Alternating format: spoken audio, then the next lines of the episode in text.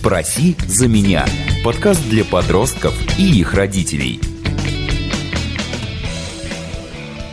Всем здравствуйте, меня зовут Денис Гаранов, я являюсь ведущим шоу «Спроси за меня». Это подкаст для подростков и их родителей. Сегодня со мной в студии Екатерина Кочетова уже в который раз. А, и, к счастью, в который раз мы уже записываем этот чудесный новый выпуск уже третий по счету. Всем привет, меня зовут Катя Кочетова, я семейный психолог, сексолог, гештальтерапевт. И если вы еще не подписаны на нашу группу ВКонтакте, то можете сделать это прямо сейчас. Ссылка будет в описании.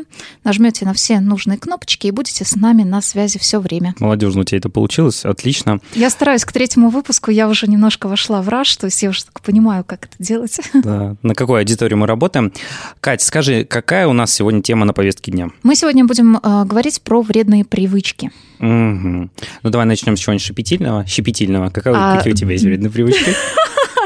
Слушай, я, кроме того, что я грызу кутикулу вокруг ногтей, я даже не знаю, что тебе назвать. Потому что я вот до отвратительности приличная девушка. Хорошо, тогда давай так. А, какие, ну вот, самые основные вредные привычки, которые действительно очень вредные, мы можем отнести, э, что было бы связано э, также и с подростками? Слушай, вот хороший вопрос на самом деле, потому что, допустим, сказать, что такое зависимости, достаточно просто, да, потому что, ну, я как психолог в этом более-менее разбираюсь. А вот что отнести ко вредным привычкам, на самом-то деле ведь ногти грызть это тоже привычка не самая приятная, да, но однако родители крайне редко обращаются на консультацию к психологу с таким вопросом, у меня ребенок грызет ногти. Обычно так отвесили подзатыльник, и на этом, в общем-то, разговор закончился. Вот, поэтому наверное, у меня, знаешь, будет к тебе вопрос, все-таки как представителю нашей целевой аудитории.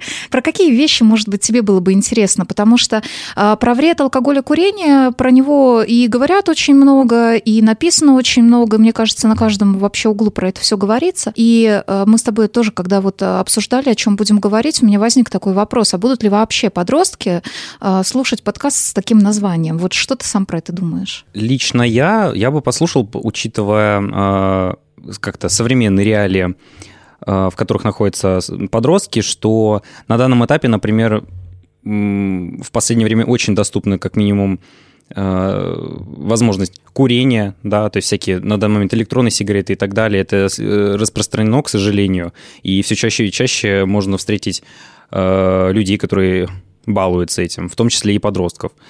А, насчет алкоголя я не смогу сказать сам. Я сам абсолютно никогда не пил.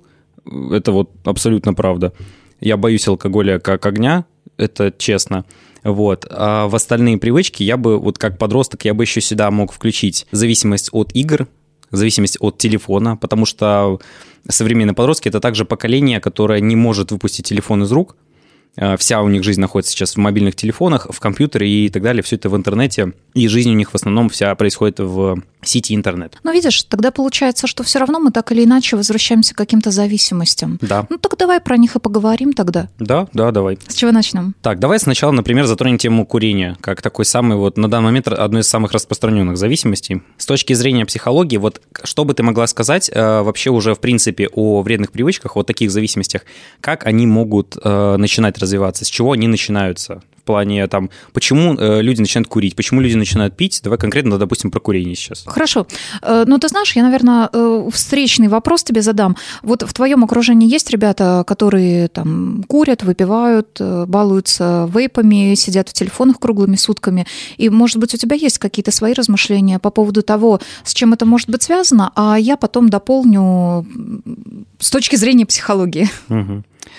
А, да, вот отвечая на вопрос, конечно, у меня есть в, в моем окружении есть люди, которые балуются чем-то подобным, и алкоголь, и э, там никотин и так далее.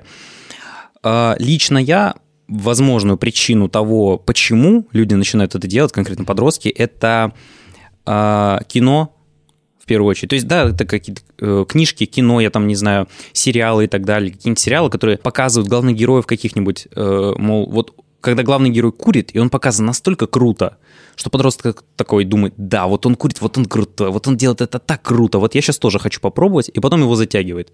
Про алкоголь тоже. Какие-нибудь культовые фильмы и так далее тоже показывают сигареты как нечто обыденное, там, алкоголь как нечто обыденное, что и нечто крутое.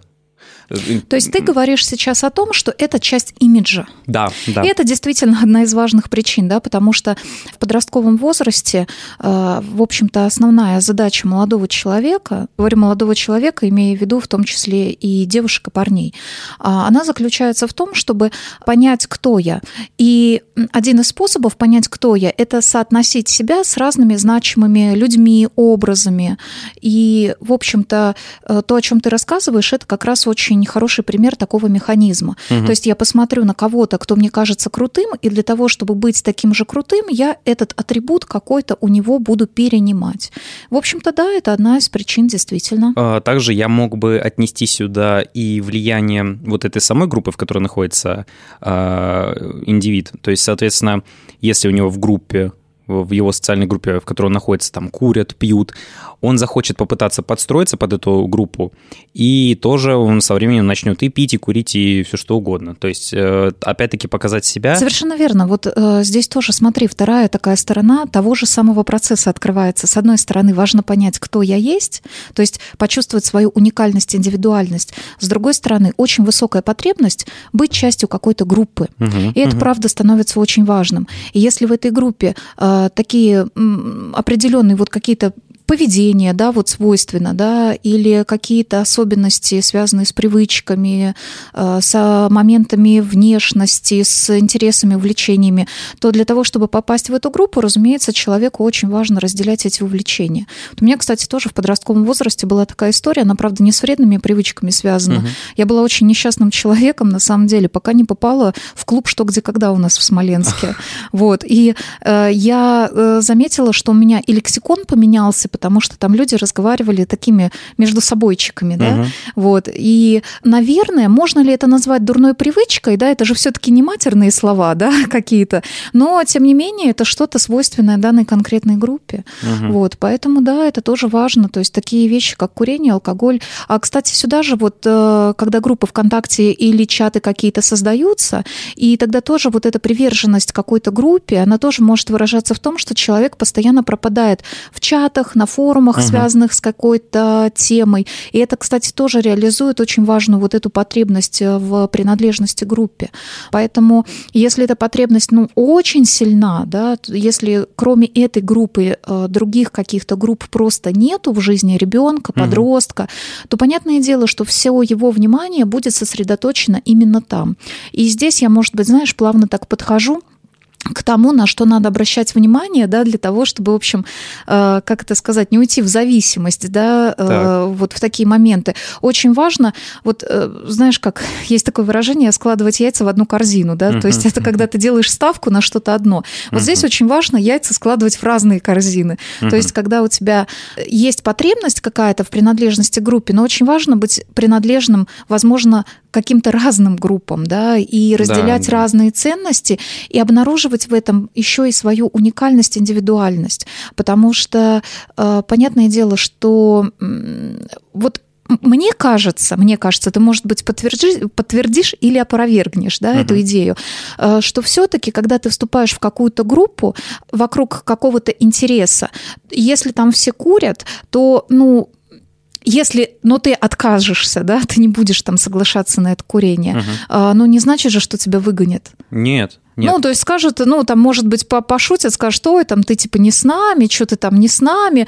Ну, скажешь, ну, да, я, ребят, вот как бы в других моментах я с вами, а в этом я не с вами. Ну, навряд ли же прям возьмут и выгонят. Ну, или это должна быть какая-то очень для меня удивительная группа, да, которая вот прям вокруг курения организуется. Угу. То есть все, если не куришь или не выпиваешь, все, ты не наш, ты не свой, ты чужой, мы с тобой не общаемся.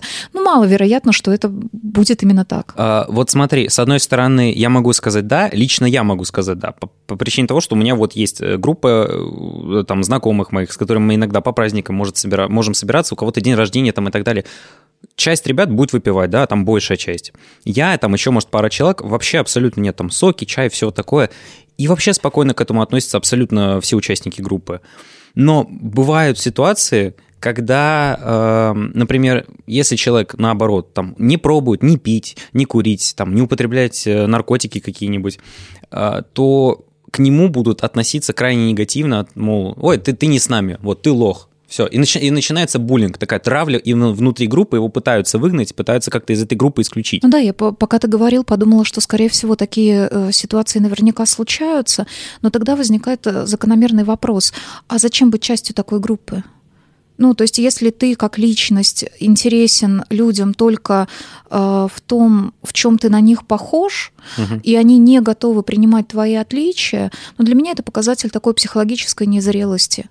Вот. Да, и быть да. принадлежным этой группе, ну, действительно стоит ли? Что тогда, может быть, важно ответить для себя на вопрос, а что мне дает эта группа, что я ради нее готов там отступить от каких-то своих э, ценностей, интересов. Ну, если, допустим, там курение там, или алкоголь, э, или еще там наркотики, они не входят в зону моих интересов, да. Угу. То есть для чего мне это тогда, да, жертвовать там собой ради что они мне могут предложить взамен? Ну да. Действительно да. ли это такая ценность быть принадлежным именно здесь, к этой группе? Угу. Да мне кажется, что у нас э, в городе и так достаточно мест, куда можно пойти подростку, чтобы э, найти себе окружение не вокруг э, там, плохих привычек, а вокруг общих интересов. Угу. Вот. Ну, например, молодежь Смоленщины, которая, кстати, является нашим главным партнером.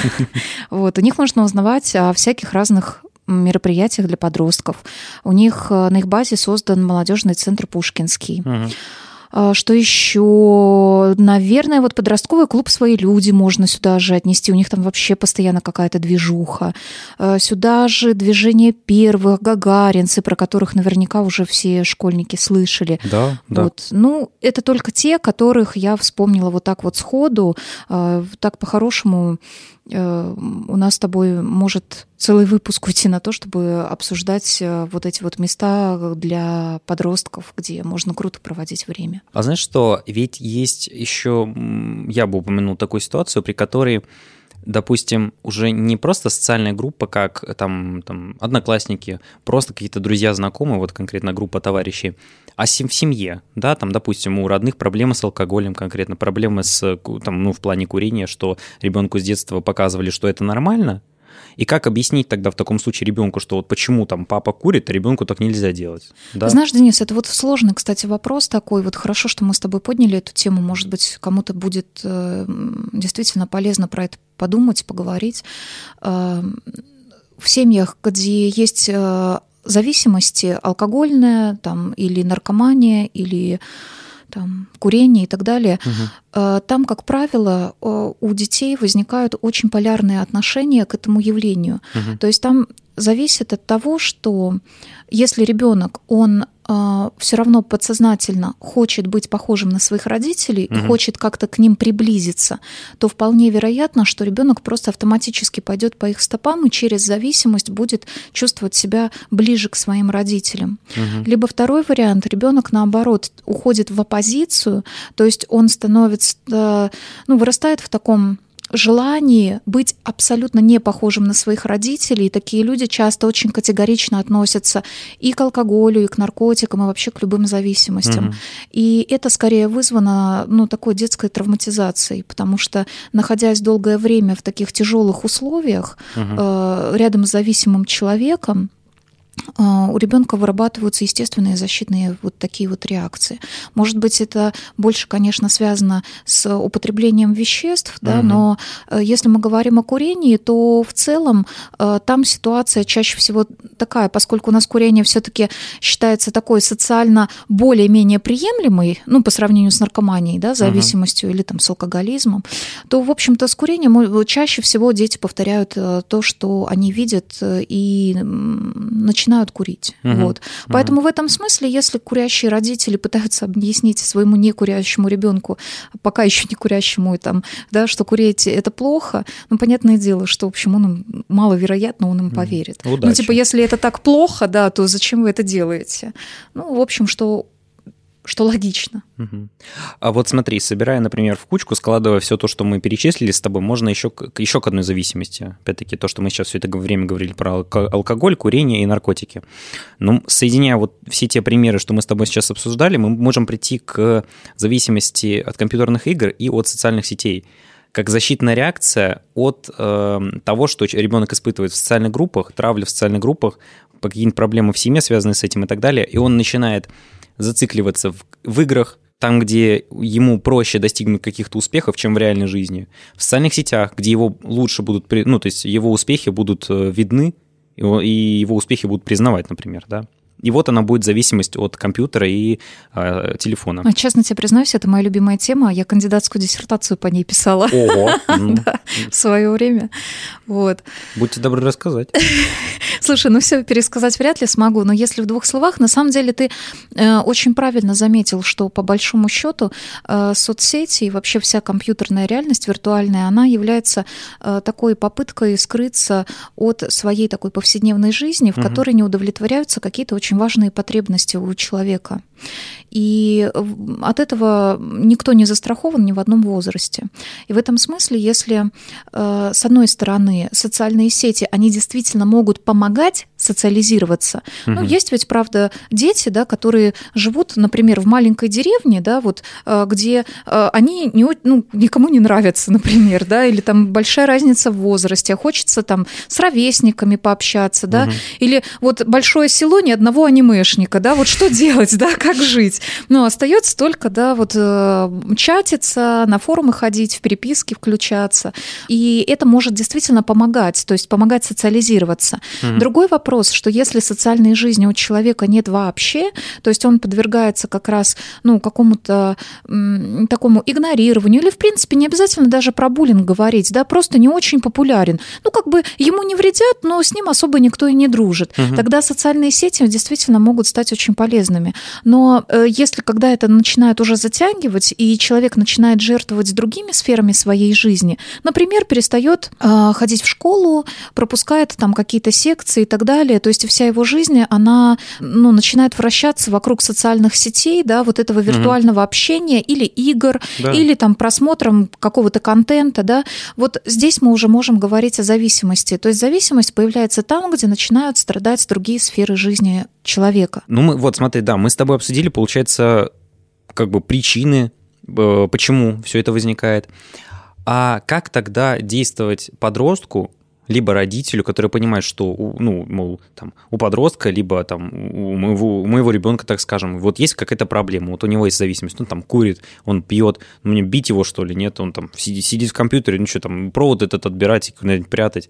Что нужно делать либо подростку, либо родителю, если он понимает о существовании проблемы? Мой любимый вопрос, э, дайте нам, да, вот э, какие-то четкие советы, как угу. быть. Вообще очень тяжело мне давать советы. А, потому что, конечно, каждая ситуация уникальна. Вот про что я могу в общем сказать, что если человек сам у себя обнаружил какую-то зависимость да, или какую-то привычку, первое, что он должен на что обратить внимание, это какая у него мотивация от этой привычки избавляться. Потому что без мотивации ничего не работает. Просто, ну, хоть ты тресни, хоть ты ко всем психологам мира э, сходи, угу. все равно ты должен понимать, ради чего ты готов отказаться от вот, этой, вот этого прекрасного чувства, которое, например, там дает алкоголь там ситуативно, да, или там наркотик, или что-либо еще, да, угу. вот из того, о чем мы с тобой говорили. То есть надо понимать, какая альтернатива, и эту альтернативу э, для себя создавать. Угу. То есть если человек хочет отказаться от курения, то надо понимать, чем это заменить. То есть что мне это даст, какие бонусы я от этого получу. Так вот, если подросток, да, э, он обнаружил у себя какую-то зависимость, очень важно, первое, что сделать, это обнаружить в себе мотивацию. То есть для чего вообще мне нужно избавляться от этой зависимости. Это такой первый важный шаг. Если нет нет мотивации, соответственно, ну, э, вообще маловероятно, что что-то получится. То есть надо понимать, к чему я стремлюсь. Второй момент, да, это заметить, какую потребность а, я таким образом удовлетворяю, да, угу. через вот эту зависимость, и попробовать эту потребность удовлетворять какими-то другими способами. Но если вот мы с тобой говорили про принадлежность к группе, например, угу. да, угу. вот если я брошу курить, да, и меня эти люди затравят, значит, ну, что мне нужно сделать? Как-то найти себе другую группу поддержки, в которой люди будут как-то толерантно относиться к моим каким-то особенностям, угу. да. А, если это соцсети, ну, значит, было бы хорошо все-таки с людьми как-то во воочию хочу больше, например, общаться. То есть где-то удовлетворять эту потребность еще. Угу. Да? Можно ли к этому отнести поиск каких-нибудь хобби, да, там заменять э, зависимость хобби, соответственно, это поиск новых знакомых, еще больше процесс социализации и тому подобное. Да, однозначно, конечно. То есть угу. вообще это же э, в подростковом возрасте вот две центральные потребности, о которых мы с тобой говорили. Это потребность в индивидуации, то есть угу. почувствовать себя особенным, но при этом быть частью группы. Да. И в этом смысле вот эти объединения по принципу каких-то общих интересов, они самые крутые для того, чтобы в них э, там развивать какие-то свои там позитивные стороны. Угу. Что тогда, например, делают тогда родители? Вот мы сейчас сказали про подростков, да, конкретно, которые уже понимают о существовании проблемы. Что, например, делает родитель, если он знает о том, что его ребенок вот, ну, так, страдает от э, такого недуга? Ой, слушай, банальную вещь, конечно, скажу, но лучшей у меня, честно тебе признаюсь, нет. Надо разговаривать. Угу. Вот. Э, в этом месте, конечно, родители, которые нас слушают, хлопнут э, ладонью по лбу себе или мне захотят хлопнуть, скажут, ну, это мы слышали уже 100 миллионов раз. Нам уже все говорили, что надо разговаривать. Вот я говорю, говорю этому балбесу, а он не слушает. Э, уже и лекции мы ему прочитали про вред курения, там, алкоголя и прочих вещей. И уже и запрещали, и шантажировали, и, и приставку отобрали. Уже вот делали просто все, что могли. И в этом смысле, мне кажется, а, на самом деле вот нету какого-то, это не мне кажется, это так и есть.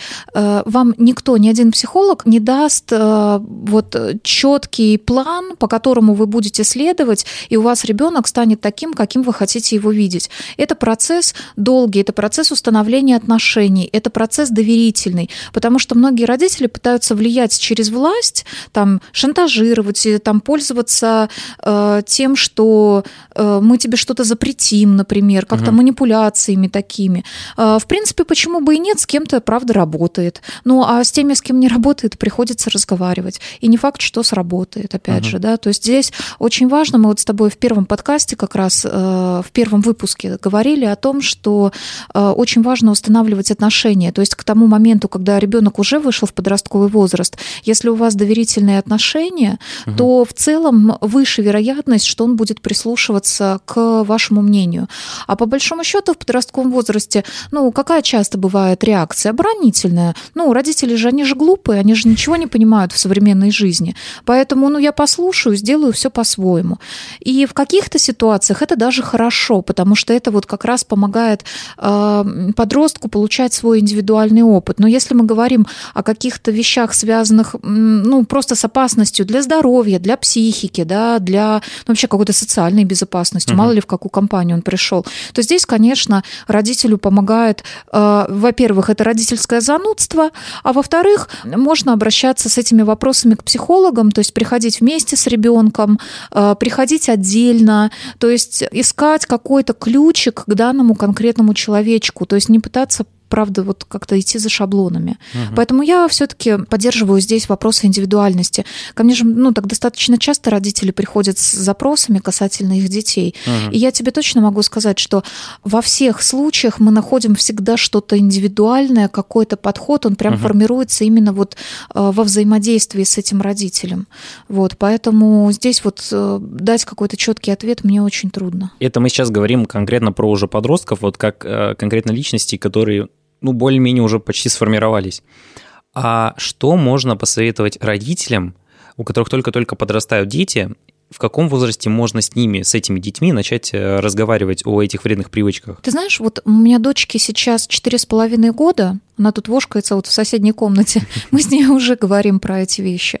Угу. Потому что, э, ну вот, допустим, у нас в семье, э, собственно, ее папа, мой супруг, он курит. Угу. И мы с ней эти вещи проговариваем на самом деле, говорим про то, что да, папа курит, это действительно очень вредно. Иногда, к сожалению, взрослые дяди делают такой выбор, ну, иногда и тети. Угу. И мы какие-то вещи с ней проговариваем. Честно признаюсь, у ребенка была истерика в свое время по поводу того, что она где-то услышала, что от курения умирают. У нее было там вообще а. просто полом психики по поводу того, что папа умрет. Я просто ее сдала отцу и сказала, это твоя проблема, сам теперь с ней разговаривай на эту тему. Это же твой выбор, ты же решил курить.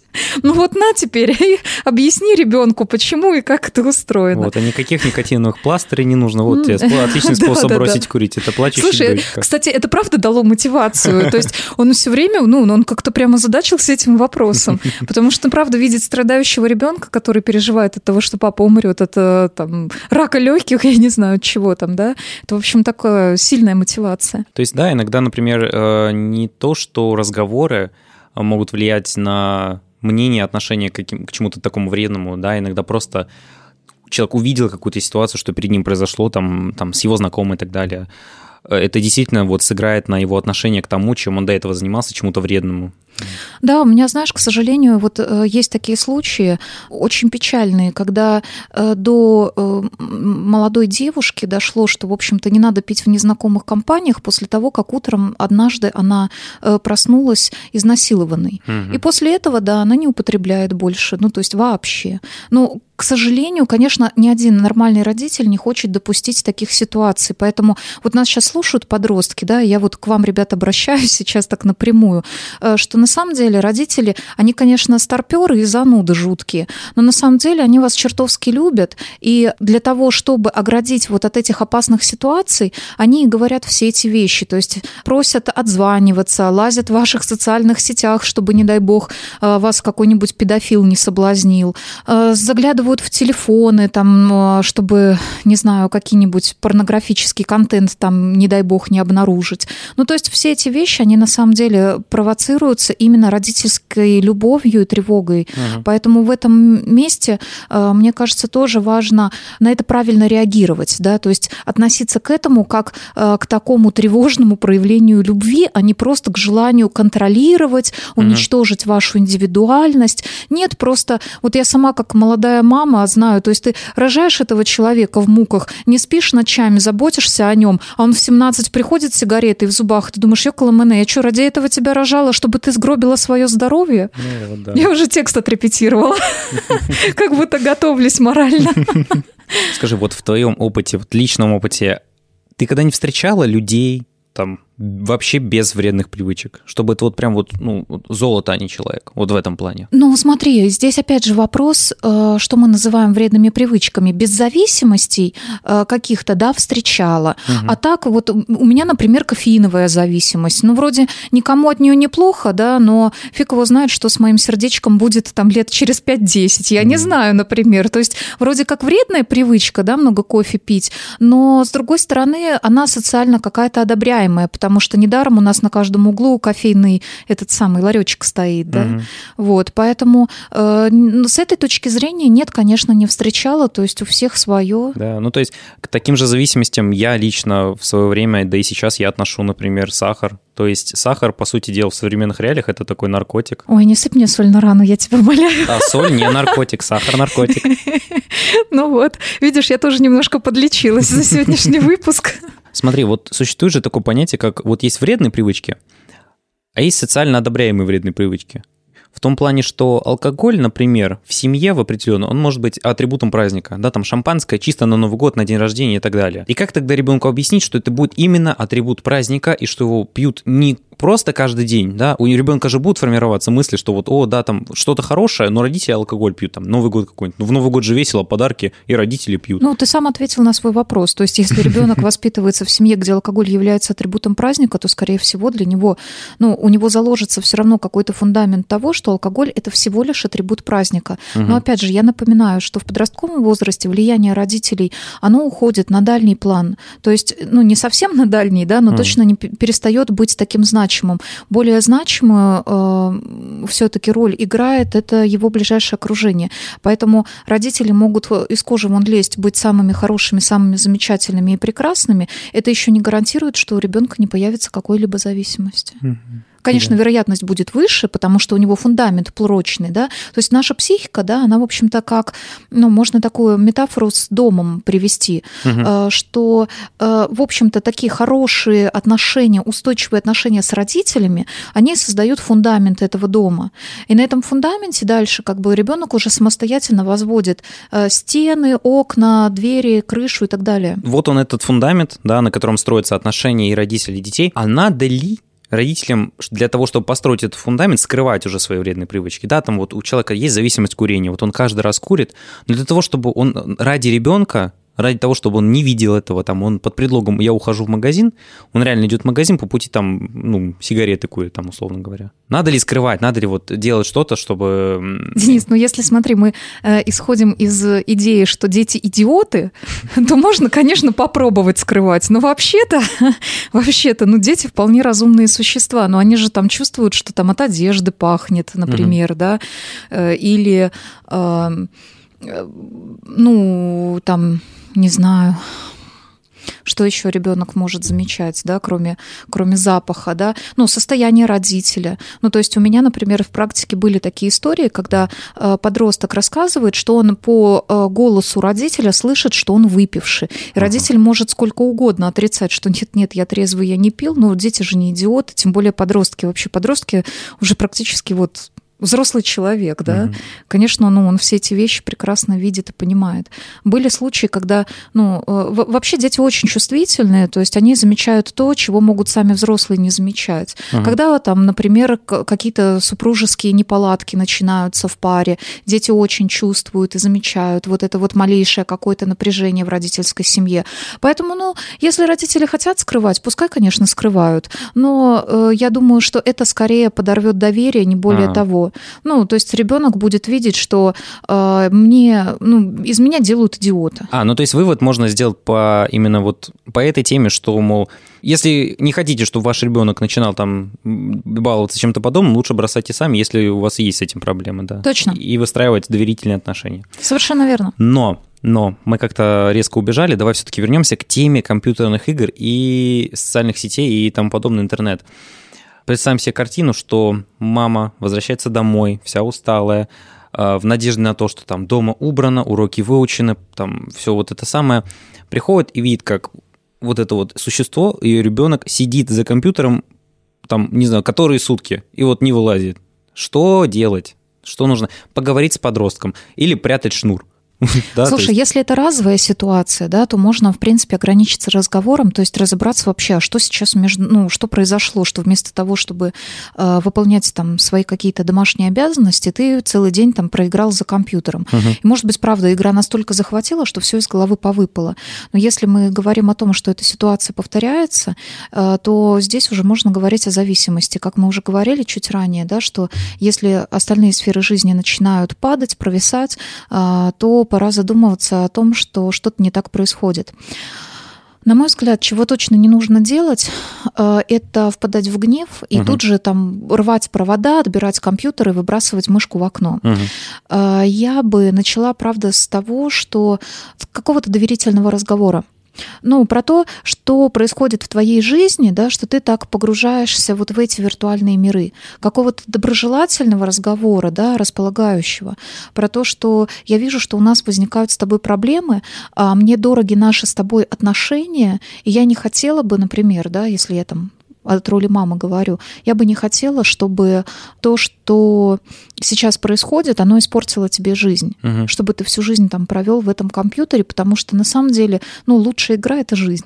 Угу. Вот. Я, собственно говоря, поэтому в компьютерные игры сколько раз не пробовала играть, меня не затягивало, потому что на самом деле а, психология и общение с реальными людьми всегда мне казалось намного более интересным квестом. Ну да, да. Я сейчас на основе своего опыта, а, учитывая сам факт того, что я уже все-таки застал тот период, когда дети во дворе все-таки бегали и все-таки играли. Сейчас, если мы выйдем там во двор, вот она детская площадка, если мы увидим детей, то только, наверное, летом, которые сидят, вон, вокруг одного они столпились, как мальчик сидит такой и играет там, да, допустим, в телефон, ну, например, так скажем. А все вокруг стоят и смотрят? А все вокруг стоят и смотрят, mm-hmm. да. То есть в современных реалиях я вот подобное видел. Пару лет назад я увидел, я шел там что-то по своим делам, просто мимо двора, и я вот у меня аж сердце, ну вот, ну не знаю, вот как растаяло. Я просто увидел, у меня аж слезы чуть ли не пошли. Я увидел группу ма- малышей, вот мальчики, ну лет, ну 7-6 там, и они вышли, и у них в руках игрушечные автоматы, и они такие, ребята, бегите быстрее, там зомби, и они бежали прямо на меня. Есть надежда, Денис, есть, есть. надежда. Да, да, то есть... Интернет еще не захватил всех детей. Мы с тобой как два деда, мне кажется, уже сидим такие перемал, о, это молодежь, сидят в своих компьютерах. Вот. Слушай, ну мне кажется, от этого все равно никуда не денешься, потому что э, легко вспоминать, как было в нашем детстве, потому что, блин, у меня телефон-то первый появился появился, когда я уже подростком была. Вообще самый первый телефон, а до этого я еще помню, как мы по карточкам из, как это, звонили из таких на улице раньше вот эти вот э, таксофоны, таксофоны. стояли, да-да-да. Вот, э, поэтому, ну, смысл сравнивать. Понятное дело, что это интересно, это нравится. Другой вопрос, правда, чего с этим делать, когда это сильно захватывает? И ты знаешь, э, вот есть такой опыт у меня уже вот в практике когда родители отправляли в реабилитационный центр ребенка, потому что настолько была сильна его зависимость, что угу. он мог просто сутками не есть, не следить за гигиеной, а, смотреть только в монитор, и там уже как бы никакие разговоры действительно не работали. То есть э, это уже момент, когда гормональная система, вообще организм подстраивается под зависимость, потому что когда человек играет, вовлечен в компьютерную игру, да, э, у него вырабатывается высокий уровень уровень дофамина. Угу. И это тоже способствует развитию зависимости. То есть это такой становится легкий способ да, получить удовольствие. Так же, как от сахара. Да? Да, можно да, вот да. сложным образом, а можно пойти булочку съесть. Да. Вот. И в этом смысле, конечно, ну, иногда это приобретает вот такие пугающие масштабы. И да, то есть отправляли ребенка в реабилитационный центр. А поскольку у нас нет реабилитационных центров для игроманов, честно скажу, может быть, они и есть какие-то частные, но я не встречала. Я даже специально вот готовясь к нашему сегодняшнему эфиру гуглила, я не нашла ничего. Вот. Э, и да, ребенок э, провел три месяца, ну, ребенок подросток, угу. да, в окружении вот людей, выздоравливающих от алкоголя, от наркотиков. Угу. То есть, ну, вот в таких условиях. Но помогло. А я бы мог относительно, ну, отнести лагерь, как лагеря там детские, там санатории оздоровительные, к вот таким вот центрами реабилитации, потому что в какой бы лагерь я ни ездил, где бы я ни был, а я очень часто их посещал в детстве, санатории всякие, мне в этом плане очень повезло, потому что там ну, лагерь же создан для детей, соответственно, там много твоих сверстников. Тебе никто не даст ни покурить, ни выпить. То есть э, ты в этом ограничен. Ни компьютеров, ни телефонов, ничего. Там мероприятия, с тобой играют, с тобой э, обсуждают что-нибудь и так далее. Тебя заставляют как-то делать и работать. Ты никогда не скучаешь, и при этом ни компьютера, ни телефона, ничего такого вредного у тебя нет. А, также я там слышал, что создавались какие-то лагеря, направленные на то, чтобы ребенка там, да, какой-нибудь лагерь э, по игре Counter-Strike, и там дети, вот там, там подростки условно, они приезжают туда и играют в страйкбол, да, там военно-спортивная игра, и там под предлогом, как в игре прямо. Ну и, ну, как-то вот зависимость это немножко погасает. И я спокойно могу понять, почему она погасает. Потому что весело, ты среди своих сверстников, ты вдали от компьютера, к которому ты уже привык, что-то новое, и ты подстраиваешься. Я на своем личном опыте, я видел, как люди передо мной, которые вот приехали там в первый день в лагерь, там две недели, там три недели прошло, все, это уже другие личности. Они выросли, и не только в глазах окружающих, но и в своих собственных глазах. Они стали не только, ну, они стали себя принимать. Они отказались от каких-то там привычек, которые у них были. То есть нечто подобное, какая-то подобная практика, э, я ее одобряю. Мне повезло в свое время, что меня очень часто, там, каждое лето ездил в какой-нибудь лагерь или санаторий. Кстати, это интересная идея, потому что я вот подумала, вспомнила историю с практики. У меня вот тоже э, есть клиентка, которая вместе со своими детьми ездит на как же это называется, ролевые, ролевые вот эти игры, да, О, ролевики в лесах. По рыцарям, да. Э, я, не, я, честно, я не знаю, но костюмы у них красивые. Я так не очень шарю просто в этой теме. Вот, но э, это правда выглядит здорово, и им нравится. Я думаю, что это правда тоже такой интересный способ. С одной стороны, и время с детьми провести, а с другой стороны, поучаствовать вот в каком-то таком э, удивительном, просто сказочном действии. И с третьей стороны еще и поддержать э, их в социализации, в общении, угу. в их собственных интересах. Вот, поэтому, может быть, и правда такие штуки очень будут полезны. Да, да. Ну, то есть все, все родители, вот видишь, выкручиваются как могут. Мне очень дача помогала конкретно, да, если я там, например, садился, там, смотрел, сидел мультики перед телевизором, все, там, ну, у меня просто с детства... А я так... представила, как ты эти самые огороды копаешь. Я Такая сейчас... трудотерапия я, Не, я сейчас объясню, я сейчас, я сейчас объясню, вот как, какой угу. предлог. У меня просто с детства мне выработали вот это чувство жалости. Если там я что-то не сделаю, ну, в плане не не сделаю, а как это там, Дин, надо поехать на дачу, потому что бабушка уже старенькая, дедушка уже старенький, им надо помочь выкопать или посадить картошку. И я такой, так, все, собираемся, надо бабушке с дедушкой помочь. Все, поехали. И я там эти мультики мне выключали, все спокойно ехали. Ну и там, чтобы не отдели, там отдельный такой маленький участочек. Я помню, я однажды стоял, копал до Китая. Вот как в мультиках, да, знаешь, старых. Там черный плащ какой-нибудь, они же до Китая там могли докопаться. Да, да. Ну вот. И я реально стоял, копал до Китая до этого. Ну, и... Вот э, то, что ты говоришь, это еще раз подтверждает одну очень мудрую мысль про то, что э, с детьми, как с солдатами, э, надо давать побольше задач, нарезать, для того, чтобы не было времени на дурные мысли. Копайте пока здесь, а я пока пойду выясню, где надо. Да, вот да, из да, этого да, разряда. Да. Класс. Я бы еще, вот лично я, опять-таки, я бы мог э, отметить как вот такой способ превентивного удара по желанию пробовать какие-нибудь там гадости и так далее, это с детства отдавать их на какие-нибудь кружки. Я вот о чем, что имею в виду. Э, знаю много примеров людей, которые вот максимально разносторонние. О чем с ними не начни разговор, вот всегда они могут поддержать беседу там, ой, я ходил туда-то, а я там-то был, вот и там, так далее. Кто-то что-то пробовал, такой, вот в плане рукоделия, там какой-нибудь, я не знаю, там танцы, рисование, фехтование, все что угодно. И интересно, они об этом будут рассказывать, они будут этим интересоваться, да, там. И как-то, и если ребенок ходит на кружки, у него снова у него нет времени пробовать что-нибудь вредное. Например, mm-hmm. сидеть в компьютере, пробовать наркотики. Или потом они всем, э, всем художественным классом идут за угол покуривать. Как же нарисовать этот квадрат Малевича, блин, стоят. Мы осуждаем, мы не поддерживаем эти ценности. Ни в коем случае, нет, нет, нет, конечно, не поддерживаем. Но все-таки я бы сказал, что это будет уже превентивным ударом для желания ребенка, э, ну, против желания ребенка начать нечто, ну, нечто пробовать. Там... Может быть, знаешь, Денис, я вообще вот, э, честно, так немножко философски после 10 лет практики психологической начала относиться к жизни в плане того, что мы можем создавать для наших детей какую-то опору, какой-то фундамент, какую-то почву для того, чтобы вот формировать у них какие-то позитивные, хорошие вещи. А дальше вот честно, как пойдет? Ну, то есть в жизни столько факторов влияет на э, вот э, то, как мы себя чувствуем, как мы формируемся, и родители это вообще далеко-далеко не единственный. Поэтому в этом смысле, ну, э, да, да, то есть все, о чем мы с тобой говорим, это все в кассу, это все хорошо, это все действительно помогает, угу. но ни, никаких гарантий это все равно не дает. То есть угу. тут уже... То есть, если и делать какой-то вывод, ну, который я вот понял с тобой из сегодняшнего разговора, ключом, как и всегда, как и предыдущий выпуск и самый первый наш выпуск, ключ к правильному воспитанию ребенка – это в первую очередь разговор каждый ребенок это индивидуальная личность, у которой есть свои интересы, которые вырабатываются свои интересы. Соответственно, э, чтобы его понять и как-то помочь, нужно начинать с того, что необходимо с ним разговаривать. Ну, шантаж и манипуляции, конечно, никто не отменял. Только они должны быть очень тонкие, хитрые и соответствовать еще и потребностям ребенка.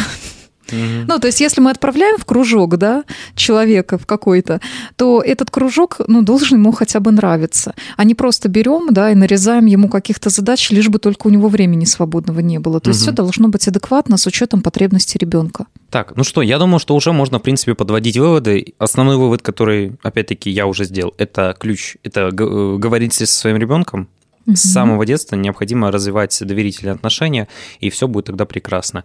И, ну, принципе, что-то точно будет прекрасно. Насчет всего не знаю. Конечно. Ну, э, воспитание детей, как помню, в принципе, философский вопрос, да, есть же там китайская так, ну, теория о том, что детей бить нельзя, есть там какая-нибудь теория Ой, о том, давай мы сейчас дебри уйдем. Да, да, тема, да, тема огонь, может быть, еще продолжим с тобой в следующих ну, выпусках. у нас тема, в принципе, наша тема наших подкастов, это все-таки воспитание детей, а конкретно до воспитания подростков. Можно и так это, наверное, сказать. А, но сам факт. А, тогда какие вот мы с тобой сделали выводы за этот выпуск? А, выводы такие, что э, зависимость у нас всегда формируется от какой-то потребности, которая не удовлетворяется, да, вот угу. в такой повседневной жизни. Это первый момент. Второй момент. Для того, чтобы с ней справиться, нужна очень веская мотивация. И, наверное, для того, чтобы все вот такие вредные привычки э, минимизировать э, возможность их проявления, необходимо первую очередь как я уже кучу раз до этого сказал, разговаривать с ребенком и, может быть, отправлять его на кружки там кто-нибудь. Э, сделать так, чтобы он был заинтересован в чем-то, кроме развития подобных вредных привычек. Да, там, заинтересовать его чем-то другим. И третий пункт – это э, своим примером показывать ребенку э, какой-то, прививать такой образ жизни, да, к которому бы он тоже хотел тянуться. То есть если родитель, там, например, хочет э, быть авторитетом, то пусть он будет авторитетом и в здоровом образе жизни тоже. Например, да, да. Угу. Это будет отлично. Кать, спасибо тебе огромное за выпуск. Я думаю, что он получился интересным. Я уверен, что многие сделают себе определенные выводы и постараются как-то изменить свою жизнь или, например, жизнь своих детей в лучшую сторону. А, Еще раз э, ссылка на наш подкаст будет доступна в комментариях. Переходите, подписывайтесь и следите за новостями. Кать, спасибо большое. Всем спасибо пока. тебе. Ставьте лайки. До новых встреч. Всем пока. Проект выходит при поддержке Главного управления Смоленской области по делам молодежи и гражданско-патриотическому воспитанию.